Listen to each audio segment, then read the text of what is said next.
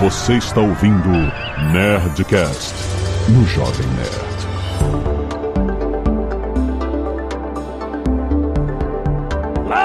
Lada, nerds! Aqui é Alexandre Antônio do Jovem Nerd e eu absorvi meu irmão gêmeo. Aqui é Ricardo de Lázaro, médico da Genera, e às vezes eu confesso que eu queria estar em outro multiverso. Hum. Oi, oi, oi, aqui é a Gabriela Bailas, do Física e Afins, sou física, e o seu tempo é limitado, então não desperdice vivendo a vida de outra pessoa, só se for em um multiverso. Boa! Oh. Olha aí, ouviu, seus fofoqueiros? Aproveite o tempo de vocês e ouça aí o GeneraCast agora. Ah, exatamente! Muito bem, nerds! Estamos aqui em mais um Genera Cast. E hoje a gente tá aqui com a Gabi do Física Afins, muito legal. O Ricardo também da Genera aqui pra gente falar sobre genética em todo lugar ao mesmo tempo. Agora, uma parada meio multiverso. Aliás, essa palavra virou buzzwords, né? Multiverso. E ela é tão usada que a gente tá se enganando e chamando outro universo de outro multiverso. Na verdade, multiverso é um conjunto de universos, né? Se a gente vai falar de outro universo, a gente pode continuar usando a palavra universo. Né? eu já falei isso. Ah, eu queria estar em outro multiverso. Não, não, não. Você está no multiverso. O multiverso é um conjunto de muitos universos, se for o caso. Eu queria estar em outra realidade do multiverso, né? Acho que, Exato. acho que é mais Boa, isso, boa. né? É exatamente o que eu quis dizer. Eu quis dizer. Uma menos burra, né? A gente tá na realidade. A gente tá na realidade muito burra. A gente quer ir pra uma realidade um pouquinho melhor. Olha, sempre pode ser pior, né? é verdade! Cuidado com o que você tá desejando, Ricardo. É, pensando aqui agora estatisticamente, acho que essa realidade não tá tão ruim, viu? Poderia estar bem pior. Exatamente! Abraço que você tem! Fica aí que esse papo tá muito bom.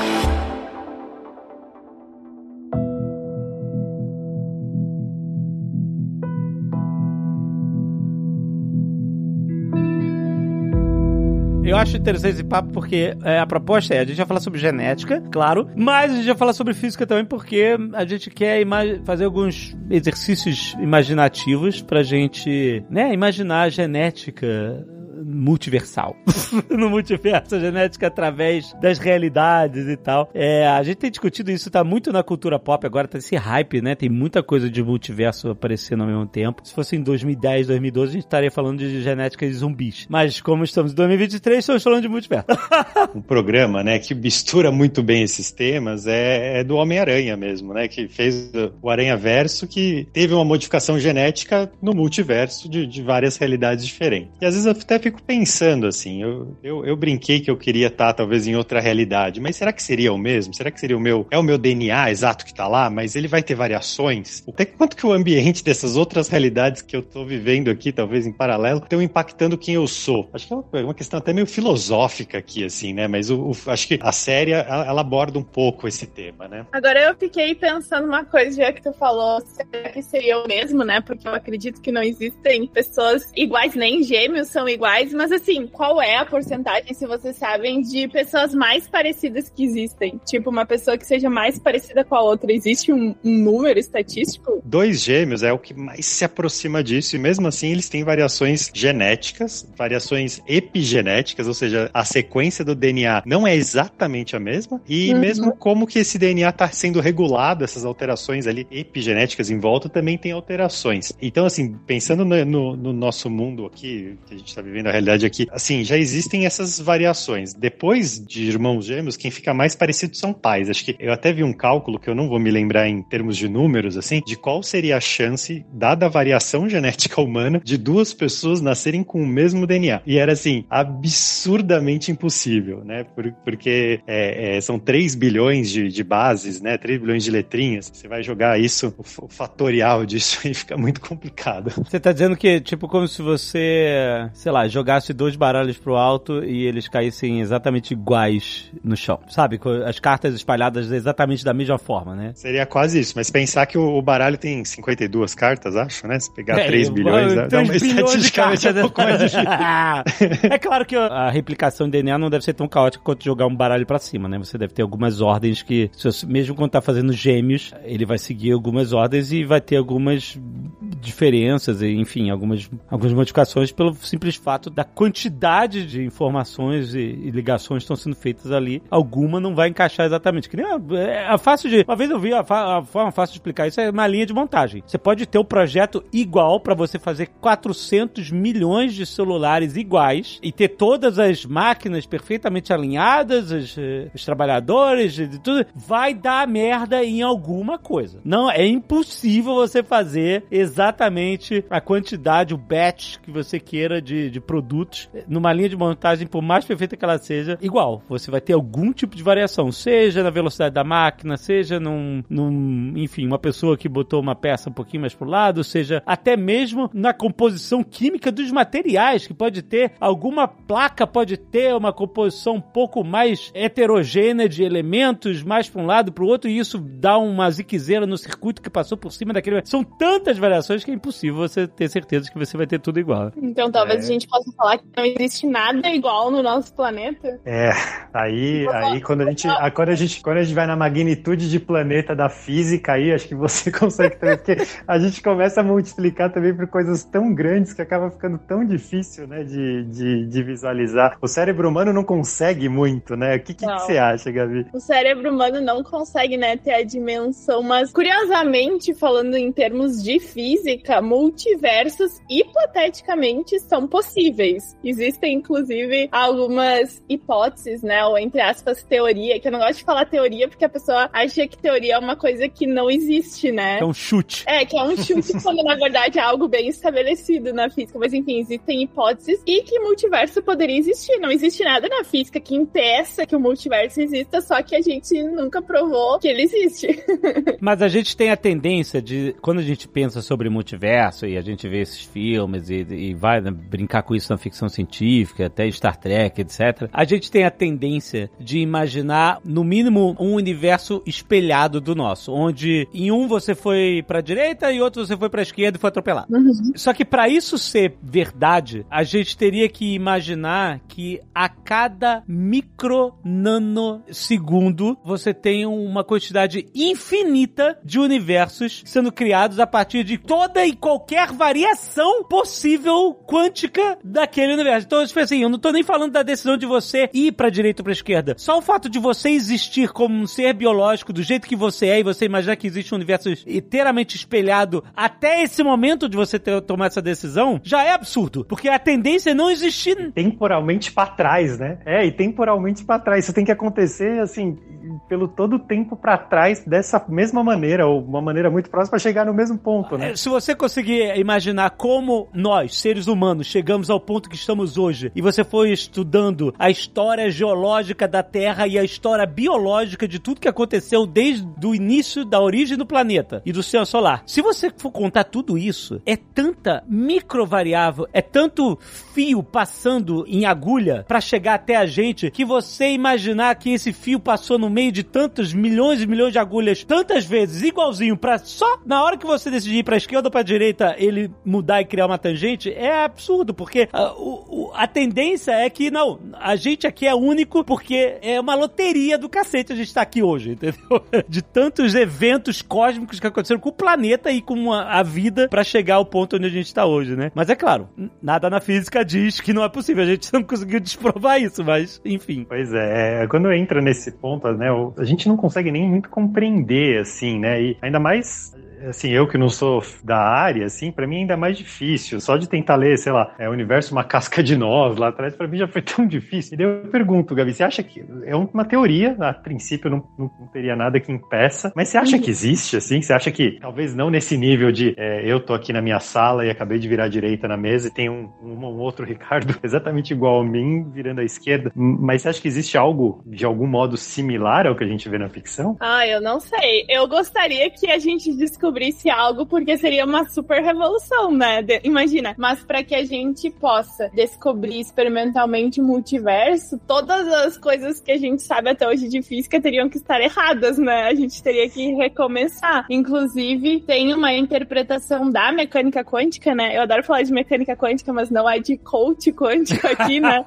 não, aqui não. Que é justamente o que alguns coaches se apropriam, que é aquela coisa do observador, né? Quando a gente observa, a partir partícula e colapsa, aí tu tem um resultado final, né? Essa é uma das interpretações da mecânica quântica que chama interpretação de Copenhagen. Mas existe uma outra que chama interpretação de muitos mundos. E essa interpretação diz que existe um multiverso e cada ramificação desse multiverso seria uma possibilidade daquele colapso quando um observador enxerga a partícula. Observador não é um olho, tá, gente? É uma máquina. Eu sempre falo isso, que eles fazem um desenho de um olho e a pessoa diz, tá vendo, tá vendo? Se você pensar positivo, isso acontece. Não, gente, é só uma máquina. Então, essa interpretação dos muitos mundos diz isso, que quando a gente tem ali uma função de ondas, partículas colapsando, poderia existir ramificações e cada uma dessas ramificações seria um multiverso e alguma coisa estaria acontecendo ali, tipo, indo pra esquerda, outro indo pra direita, pra frente, pra trás, nanana. E é uma possibilidade, só que a gente nunca provou, né? E eu acho que vai ser muito difícil provar que isso seja uma verdade. E aí entra um pouco do que a gente vê nos filmes. As ramificações, né, seriam os multiversos. Eu acho que até Dark, né, a série Dark, eu já fiz um vídeo sobre isso, fala sobre essas interpretações, assim, sobre as ramificações e tal. Mas assim, ó, pensando no futuro da humanidade, né,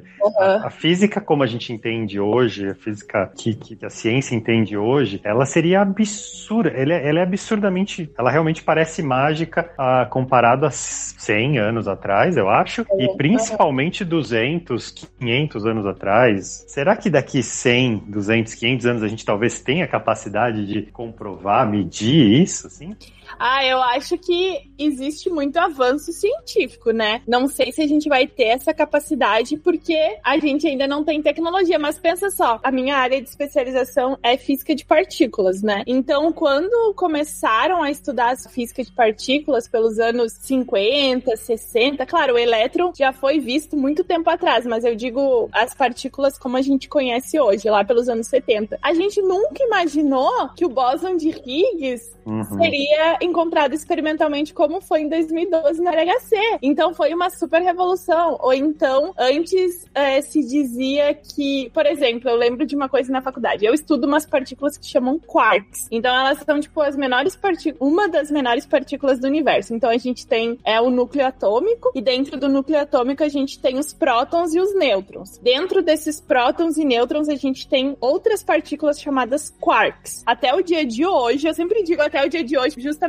porque no futuro a gente não sabe. Existem partículas chamadas quarks. No começo só haviam encontrados co conjuntos de dois quarks juntos. E eu lembro que eu tava na faculdade em 2008, eu acho, e um professor falou: "Ah, nunca a gente vai encontrar cinco quarks juntos". E foi encontrado ano retrasado. Inclusive já encontraram seis quarks juntos, né? Pentaquarks, hexaquarks. Tu não pode falar nunca. Eu sempre falo até o dia de hoje, a gente sabe que os quarks, por exemplo, são as partículas fundamentais que nada os compõe. Mas daqui 50 anos, se a gente descobrir que compõe, aí eu não posso dizer, ah, mas é. Eu acho tão ruim quando a gente fala, ah, não vai existir. As ondas gravitacionais falavam, ah, a gente nunca vai encontrar ondas gravitacionais. Encontraram. Então eu acho que é muito doido isso. A ciência tá sempre, sempre evoluindo. Então daqui 100, 200, se a gente tiver tecnologia, eu não sei, imagina. Inclusive, pesquisas, né? Mas aí, assim, fugindo um pouco de multiverso, só cultura de alienígenas, né? Existem é, inteligência artificial tentando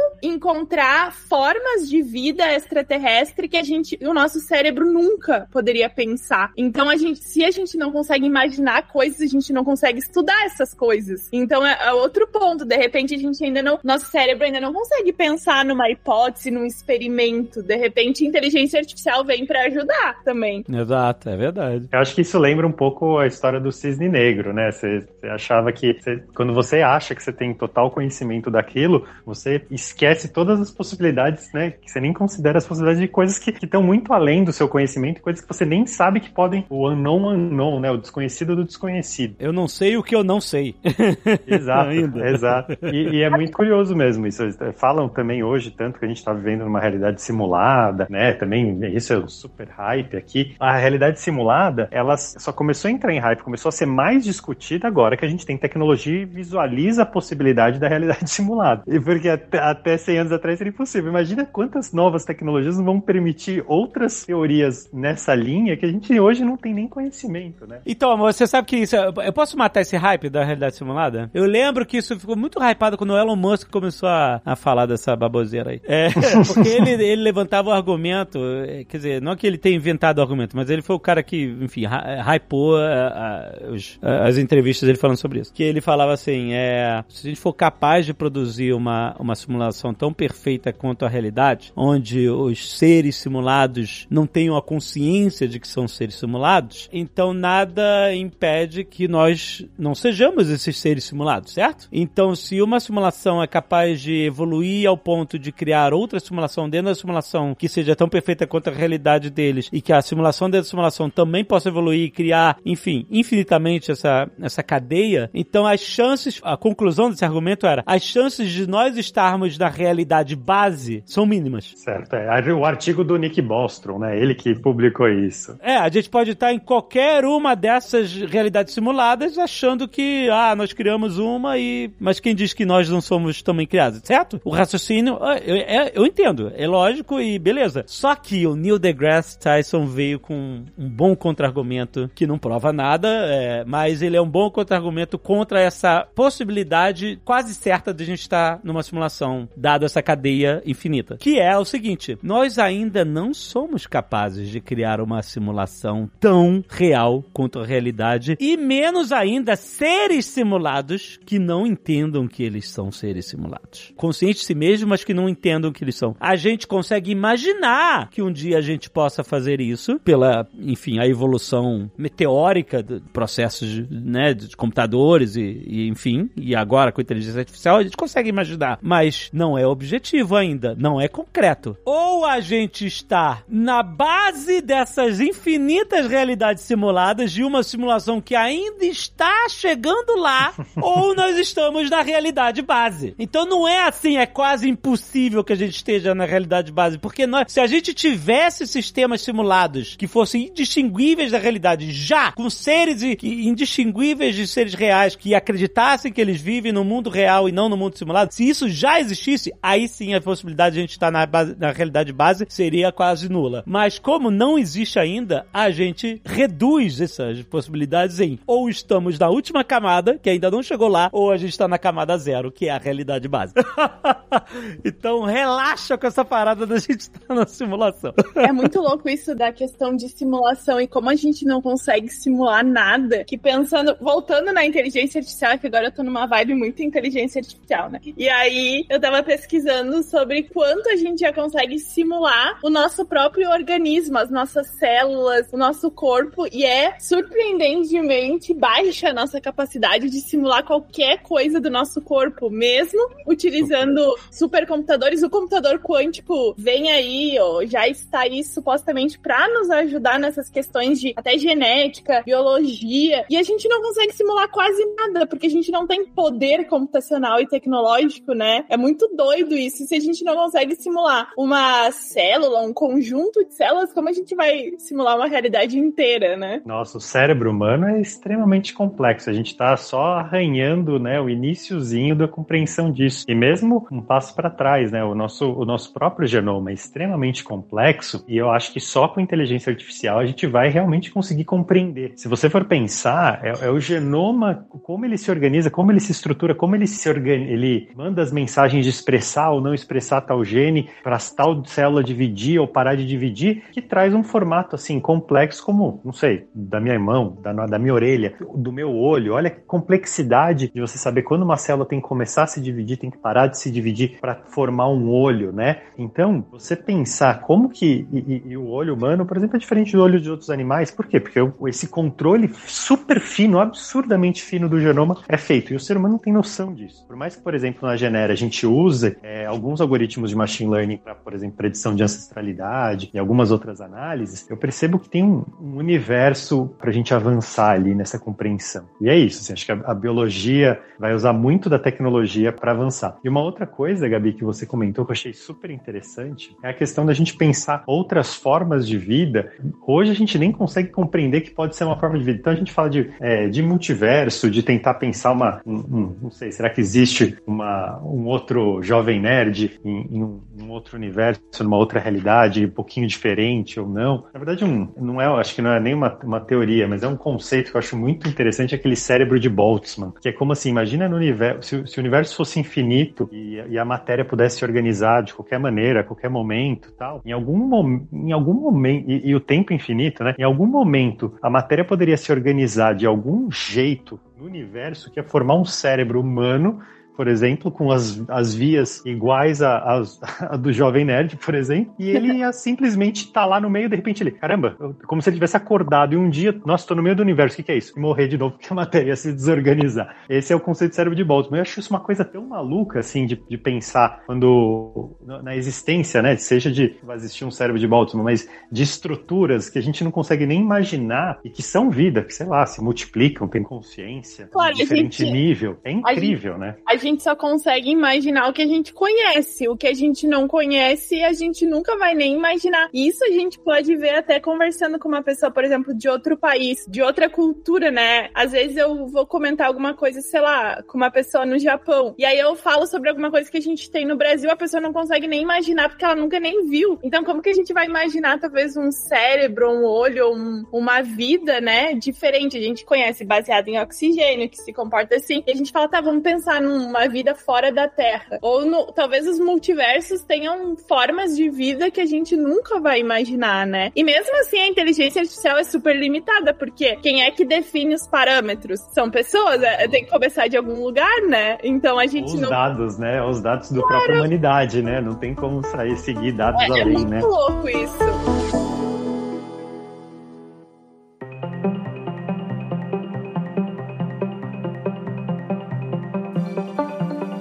Agora, para mudar o rumo, eu vou falar sobre uma coisa que tem tudo a ver com o multiverso, que foi inclusive um dos vídeos que eu mais levei hate. Eu preciso compartilhar isso, porque até hoje eu levo hate dos adolescentes. O quê? Tem uma coisa que surgiu no YouTube, no TikTok lá por 2018 por aí. E agora eu entrei recentemente no TikTok, mas me arrependi, mas enfim.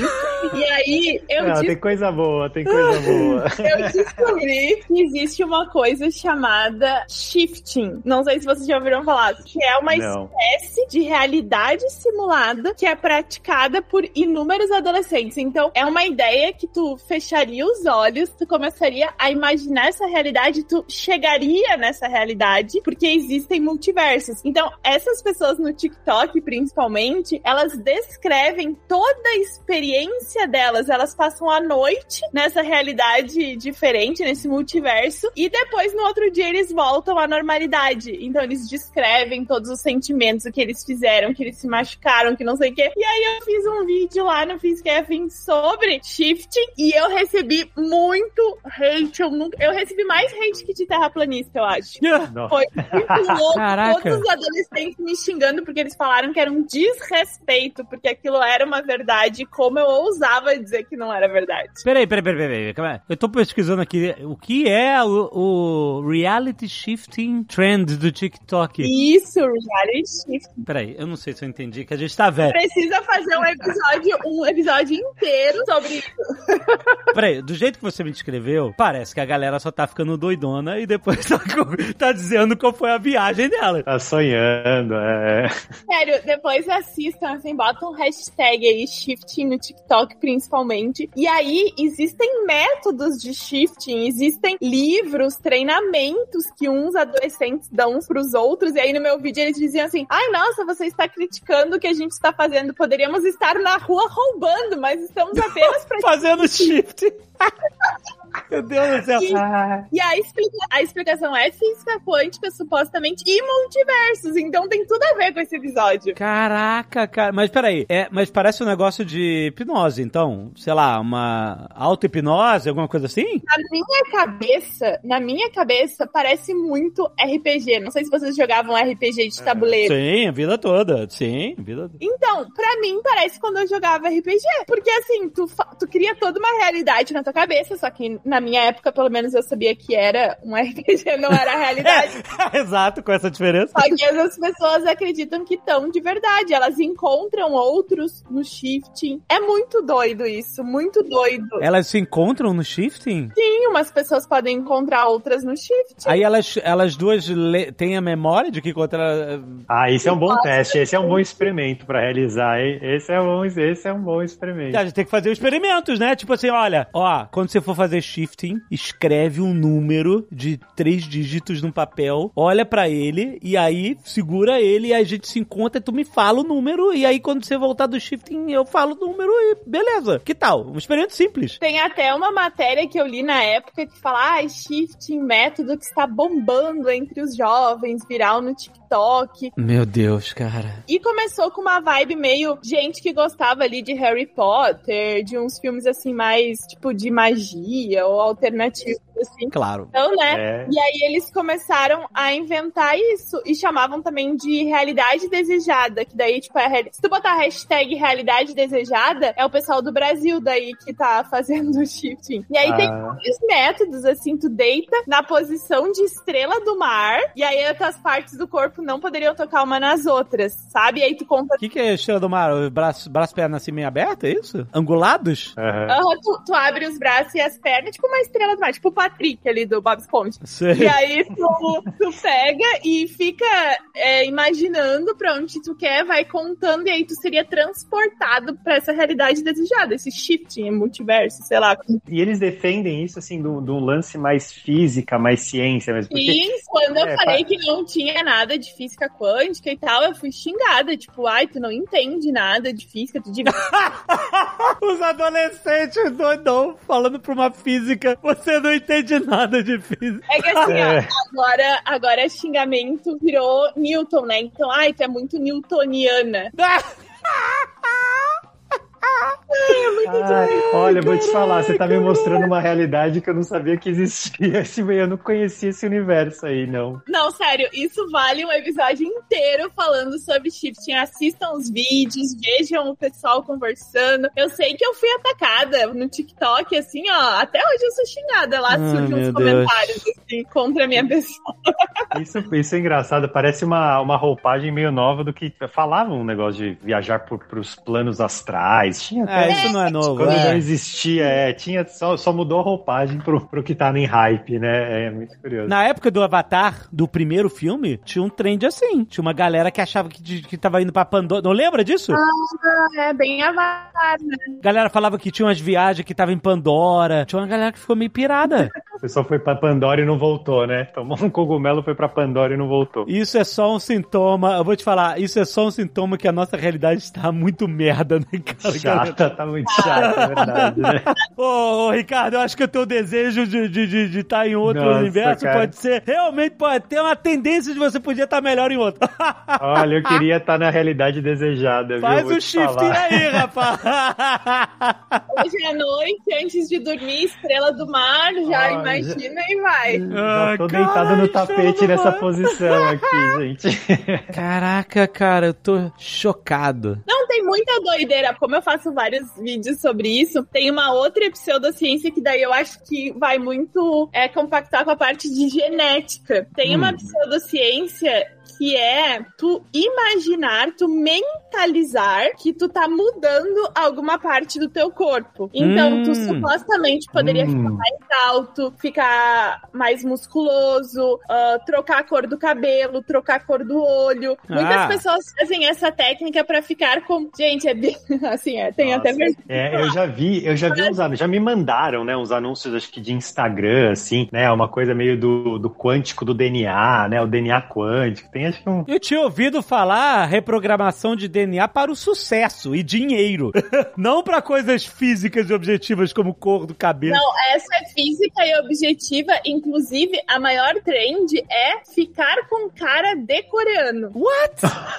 Meu Deus, cara. E daí, gente, você pode fazer o seu genera que vai aumentar o percentual coreano da pessoa depois de. Eu acho, de ficar... que, isso, eu acho que isso poderia ser o challenge. Faça o seu genoma Isso. antes Isso! do- de aplicar a técnica e depois de aplicar a técnica e veja se mata. Você não quer que essa porra seja ciência, então abraça o processo. Quem conseguir aumentar o seu percentual de DNA coreano aqui na Genera, eu vou devolver o dinheiro pessoalmente.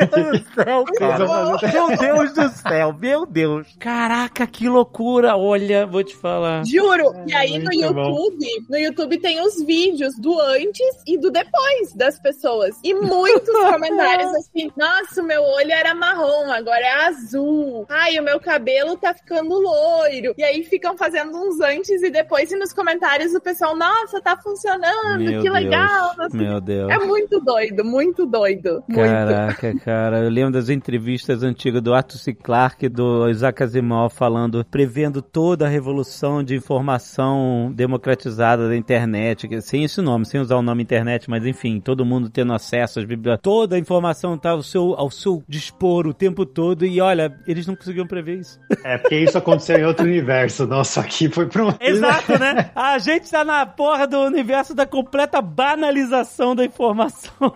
Meu Deus do céu, cara, que loucura. You can travel the multiverse. Alright, alright, alright.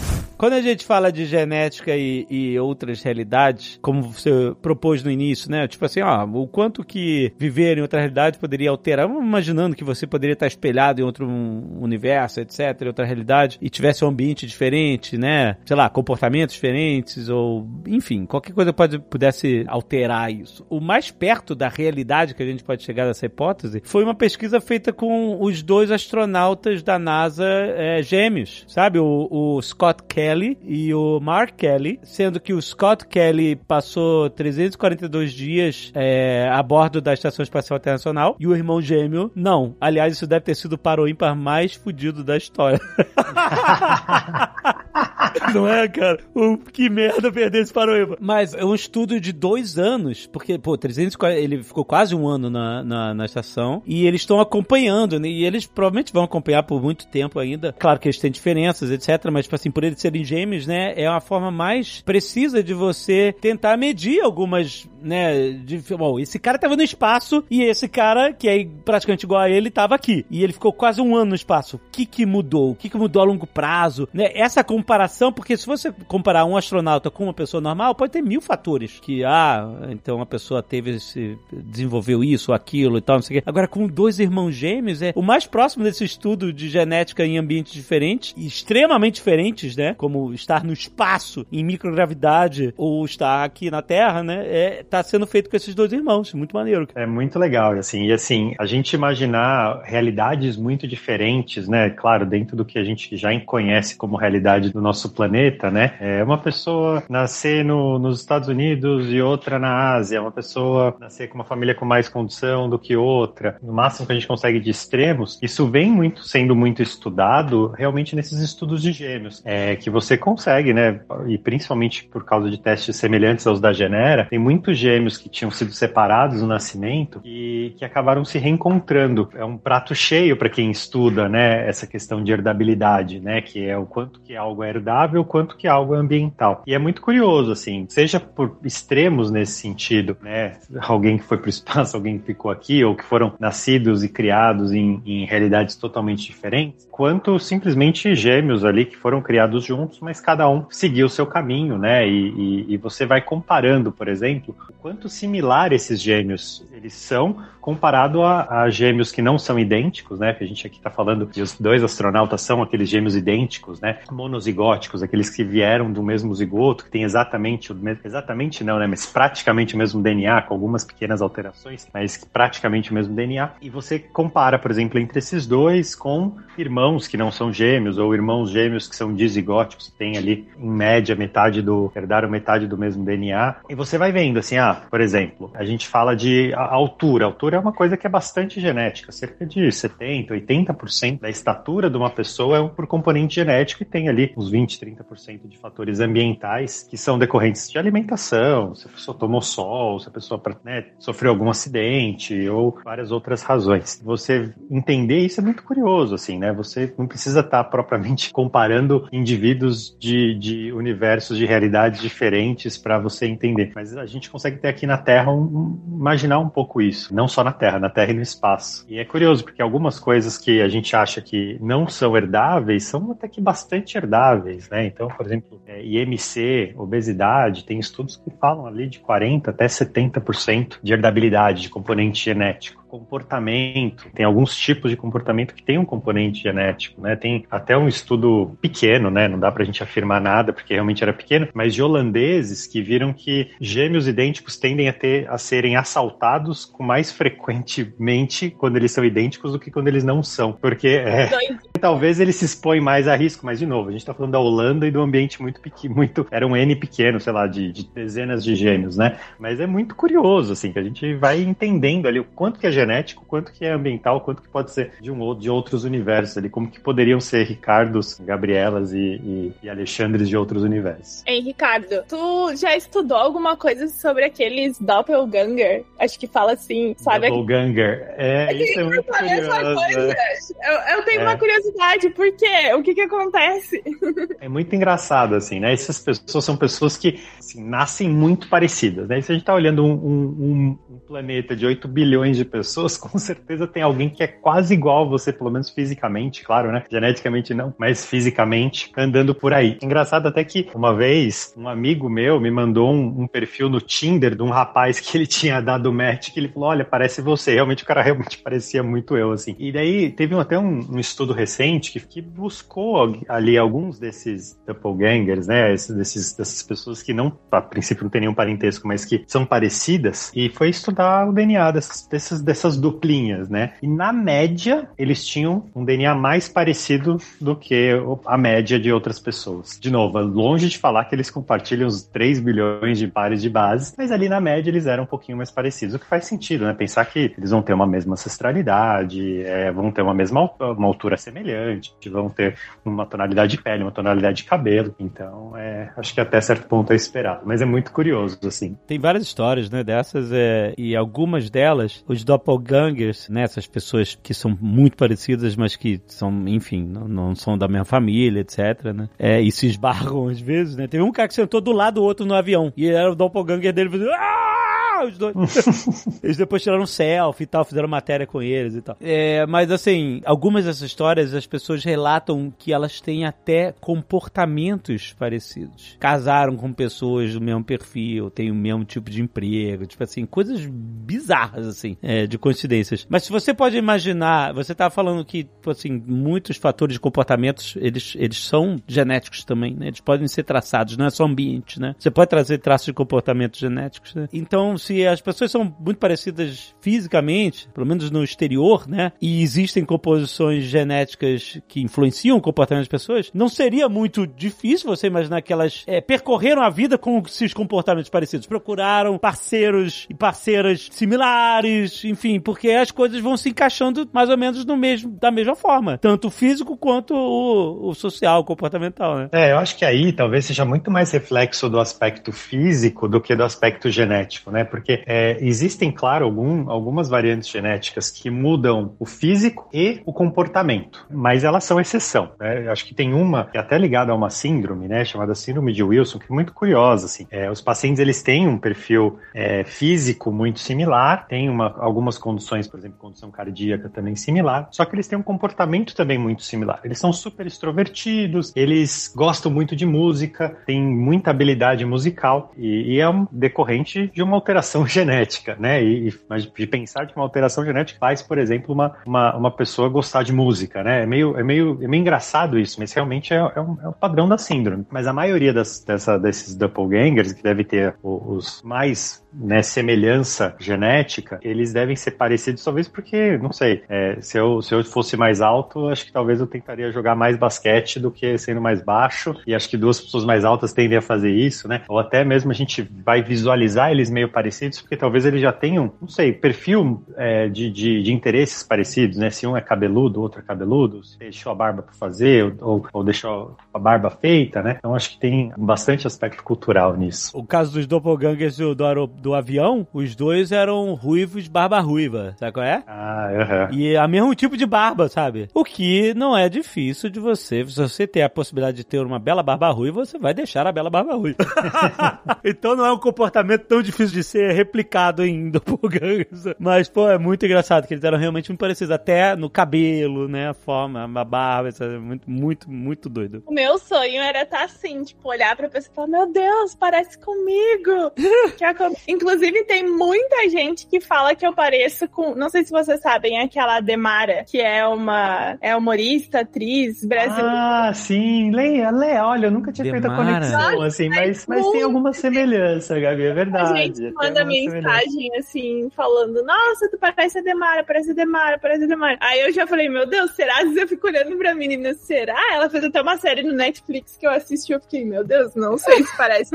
Mas Ó, as pessoas sempre falam: Uma pessoa com cabelo preto, uma sobrancelha mais grossa, um nariz maior, parece. As pessoas É. têm essa mania, né? É. Ademara, se você estiver ouvindo aqui esse Nerdcast e quiser ver se você de repente é parente, compartilha bastante DNA com a Gabi, fala com a gente a gente dá um teste aí. Ah, Legal, né? Corações. O mais louco que eu já vi, algumas pessoas que fizeram teste de genética que descobriram o contrário, que não eram filhos dos seus pais ou dos irmãos, não era irmão, coisas assim, meio polêmicas familiares, né? É, saiu recentemente na mídia, no interior da Paraíba, três meninas trocadas que Nossa. descobriram fazendo teste. Então, é, elas foram, fizeram o teste. Na verdade, já existia, acho que, uma, uma dúvida sobre e tal. Daí, uma menina fez um teste e achou uma irmã 100%, né? E daí foi conversar e, com essa irmã, e essa irmã, e assim, não, mas como que. Era o irmão, na verdade. E daí foi quando conversar com ele, ah, mesma cidade, não sei o que lá, mas você tem alguma irmã que nasceu nessa data? Tenho, tenho uma irmã que nasceu nessa data. E daí foram fazer o teste com os pais e viram que, na verdade, essa que tinha, teoricamente, sido trocada, não era filha dos pais dessa que achou. Ou seja, teria, tinha uma terceira ali no meio. E daí foram buscar e acharam a terceira. Então foram três crianças trocadas na maternidade. Descobriram com 28 anos, sei lá, saiu. Você viu que teve uma fofoca aí de Hollywood e recentemente foi levantada a possibilidade do Woody Harrison, sabe o Woody Harrison, ator? Sei, sei, sei, sei. Woody Harrison pode ser irmão do Matthew McConaughey. Ah, eu vi essa fofoca. Ah, agora eu lembrei, eu vi essa fofoca também. Pode ser irmão? É, meio irmão, né? Parte de mãe. Meio irmão. Porque eles estavam juntos, eles fizeram séries juntas do, da HBO lá, o True Detective e tal. E- mas eles estavam juntos e a mãe do Matthew McConaughey chegou pro Woody Harrison e falou assim: Eu conheço teu pai. Ele, o quê? é, conheço, conheço bem o teu pai.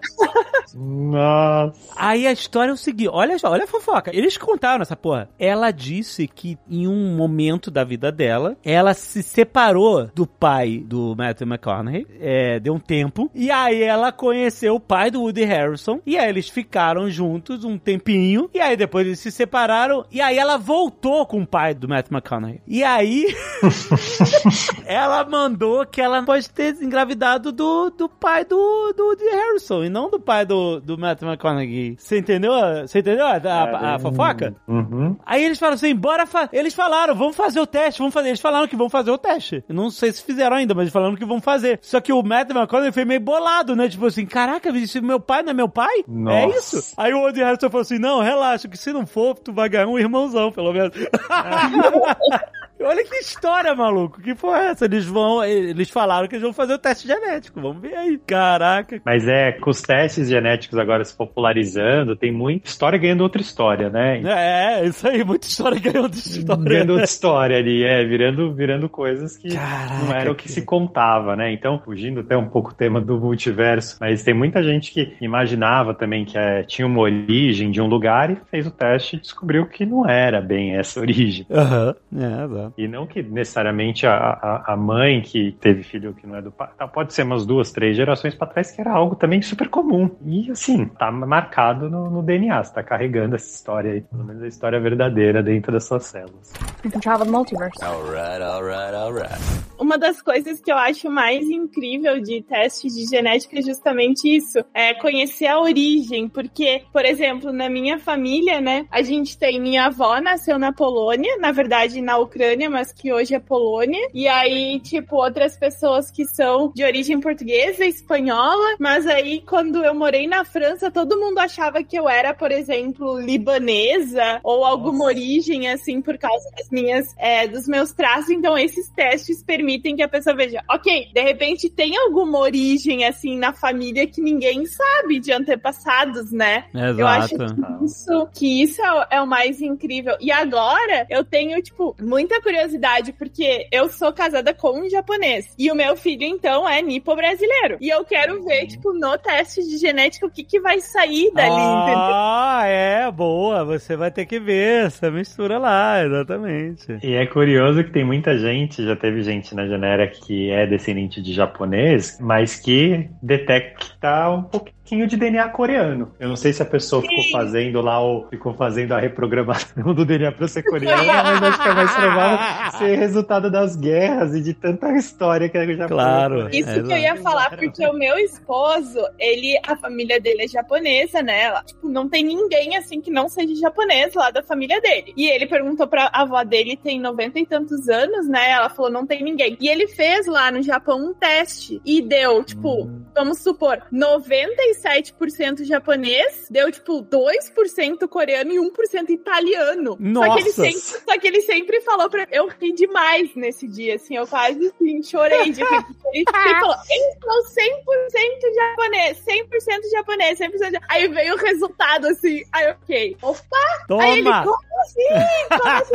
Aí agora eu quero ver com o Umi fazendo o teste dele da Genera também. Amanhã a gente vai fazer. Tipo, o que, que vai sair desse resultado? Porque talvez ele tenha ali. E, por exemplo, outra coisa curiosa é as porcentagens, né? Tipo, eu sou super misturada, acredito, porque a minha família é toda diversificada. Todos os brasileiros, né? Nós somos assim, diversificados. Mas no Japão, não. No Japão, é pouquíssimas misturas que tem, né? Eu acho que eu não conheço muito estatística, mas olhando assim a população japonesa há quatro anos, são poucos os que vão misturando. Acho que é mais recente, assim. Então, eu queria ver, tipo, as porcentagens do UMI. Tipo, o que, que vai sair ali desse, desse teste? Acho que vai ser muito legal. Legal, Vai, legal. Vai ser, vai ser. Eu tô super entusiasmada. Eu só não fiz hoje, porque como ele tomou vacina, tava assim, meio chororô, eu não ia irritar ele. Mas amanhã vamos fazer. Ai, que legal. Tem filhinhos de amigos meus que são um quarto japoneses, né? É, que meus amigos são mestiços e, e eles casaram, tiveram filhos com pessoas que não são. E é muito legal, porque o mapa dessas pessoas, se a pessoa tem africano, tem indígena, cara, o mapa dessas pessoas todas coloridas. Fica muito bonito, porque a pessoa tem, sei lá, do leste ao oeste, todo pedacinho de DNA de todo lugar do mundo. Não, muito legal, né? E isso é no, no universo só, gente. Tem todas as coisas. Numa pessoa só, né? Numa pessoa só. Olha, um universo numa pessoa só. É, exatamente, simula isso. Não tem como. Aqui é a realidade base. Newtoniana, é realidade newtoniana. Daniana, é isso aí. Se quiser sair, faz um shifting aí.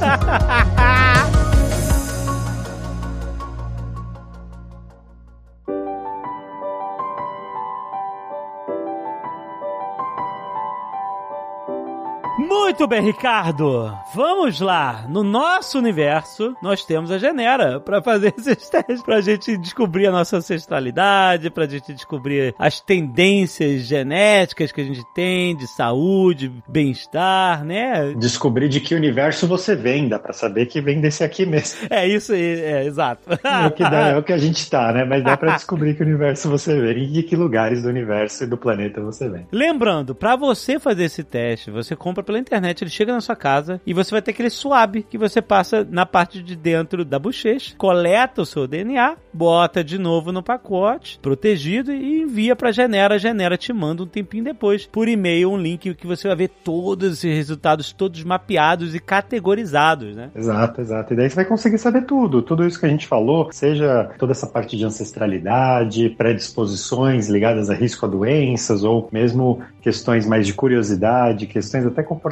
de curiosidade, a gente fala um pouquinho. E tudo isso, assim, é um pacote, uma plataforma navegável que você vai se descobrindo, né? Navegando pelo seu universo genômico, sabendo mais, conhecendo mais sobre si mesmo. É muito maneiro. E ó, eu vou te falar, uma das coisas que me deixava mais cabreiro era assim: será que esses testes genéticos eles, eles acertam mesmo? E, e- será que, né? Como é que eu posso confiar nisso? Antes de eu conhecer a Genera, eu fiz aqui nos Estados Unidos o 23andMe, que é, enfim, é um, é um concorrente da Genera, só que nos Estados Unidos, né? Benchmark. é um benchmark, né? Uma das primeiras startups de testes genéticos. Então, antes de conhecer a Genera, eu tinha feito o 23andMe, tinha tido os resultados, etc. Aí eu conheci a Genera, a gente fez também. O mais legal foi ter essa experiência de olhar os dois resultados e ver que eles batem. É, e aí, eu- pra mim, foi a prova dos novos. Tipo assim, olha aí, olha aí, tá tudo aí, tá aqui, tá aqui, tá aqui, tá aqui, tá aqui, tá aqui. Ancestralidade, tá aqui. As, as para, sabe, é, é claro que uns têm uns, alguns testes mais específicos que outros não tem, então, mas a base da coisa toda batia. Aí eu falei, olha, é isso. E os dois, sem se conhecer, sem ver, eles dois pegaram o meu DNA e eles eh, trouxeram meus resultados. Então, funciona assim. É isso. Pode ter certeza que a Genera vai enxergar você por dentro.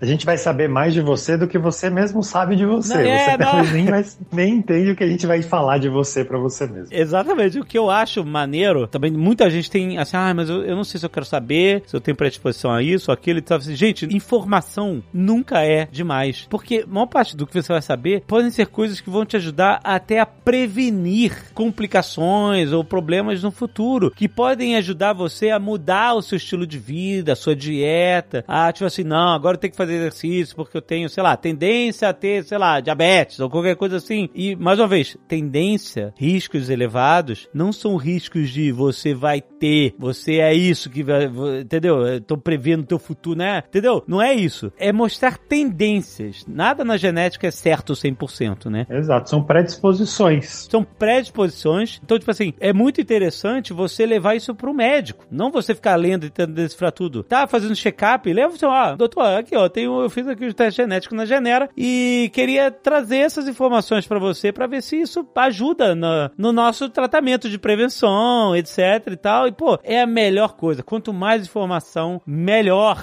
Mais você pode entender melhor o seu corpo e entender como se cuidar melhor. É, e assim, falando de levar para o médico profissional de saúde, 70% das pessoas que fazem Genera, o teste que tem, toda a parte de saúde, mudam seu hábito ou tomam alguma atitude para cuidar mais da sua saúde. Essa foi uma pesquisa interna que a gente fez, então mais de 70% mudou algo a partir do teste, e desses um pouco mais de 70%, metade levaram o teste para o médico para um profissional de saúde, um nutricionista, né, um educador físico, e a partir disso começou a ter um cuidado mais, mais personalizado. Inclusive, uma parte até chegou a ter um, diagnósticos precoces, que você conhecendo algo o quanto antes, melhor, né? Você consegue tratar e aquilo acaba não desenvolvendo. Então, realmente, o conhecimento é nunca é demais. Exatamente. Então temos desconto!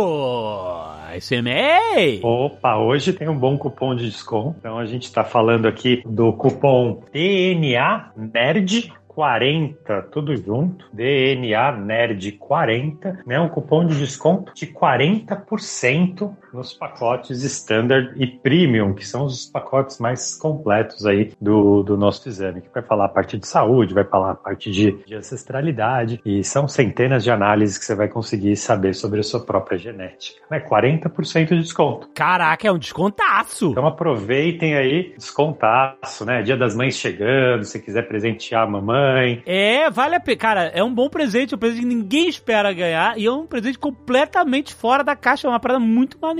Que vai, pô, trazer informação sobre a pessoa, sobre a ancestralidade, etc. Cara, é muito maneiro. E você fazendo, sua mãe fazendo, é até mais legal quando você vai comparar um com o outro, né? Daí É, porque muitas coisas vão bater, exatamente. Válido por todo o mês de maio de 2023. Aproveita, gente, é um descontaço, aproveita mesmo. Dá de presente, compra você, aproveita esse desconto, que, enfim, quase metade do preço, 40% de desconto, e já, e já dá de presente, já, já leva pra todo mundo, cara. Muito, muito bom, gente. Link é no post, vai conhecer a Genera e, ó, desconto válido nesse universo apenas, tá? vai lá, gente, aproveita.